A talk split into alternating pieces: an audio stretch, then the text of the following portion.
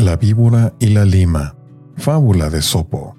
A un taller de un herrero entró una víbora pidiéndole caridad a las herramientas, después de recibir algo de todas.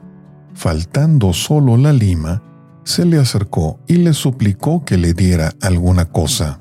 Bien engañada estás, repuso la lima, si crees que te daré algo. Yo que tengo la costumbre no de dar, sino de tomar algo de los demás. Moraleja, nunca obtendrás nada de quien solo quita a los demás.